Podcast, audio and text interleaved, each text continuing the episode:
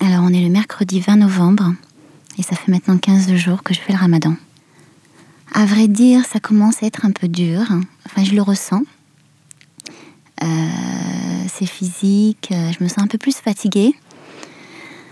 Euh, voilà, c'est un petit peu plus dur qu'au début. La fatigue se ressent.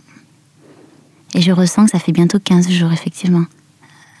C'est peut-être dû à un nouveau rythme que je, le soir, je veille de plus en plus tard.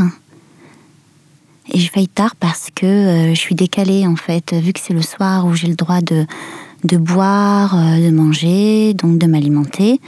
Euh, c'est à partir de cette heure-ci, donc à partir de 20h, que je commence à faire mes petits plats, à manger, à manger un deuxième plat ou à prendre mon dessert. Donc je dors de plus en plus tard.